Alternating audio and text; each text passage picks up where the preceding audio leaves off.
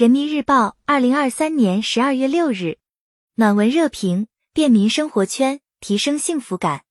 卢涛，关键词：公交便民驿站。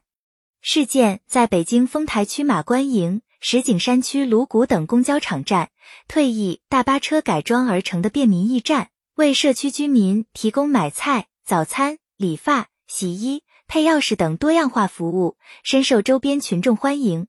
今年三月以来，北京的公交便民驿站已经开办二十余处，服务五十余万人次，弥补了社区服务供给短板，为一刻钟便民生活圈建设提供了助力。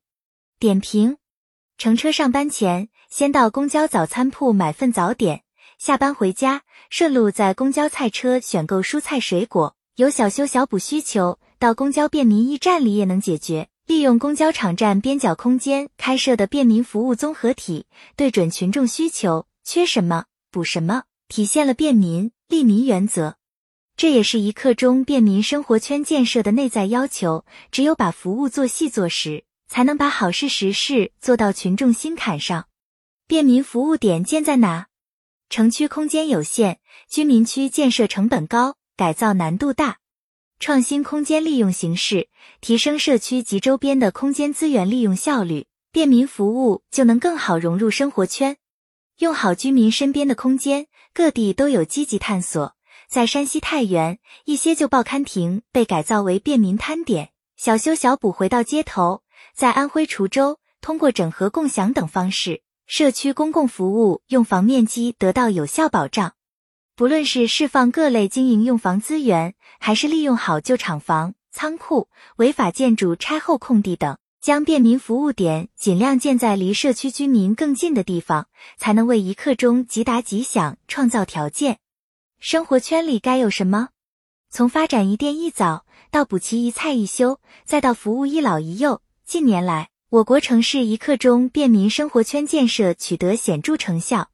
随着生活圈内业态逐步完善，发展品质提升类业态成为进一步建好一刻钟便民生活圈的题中应有之义。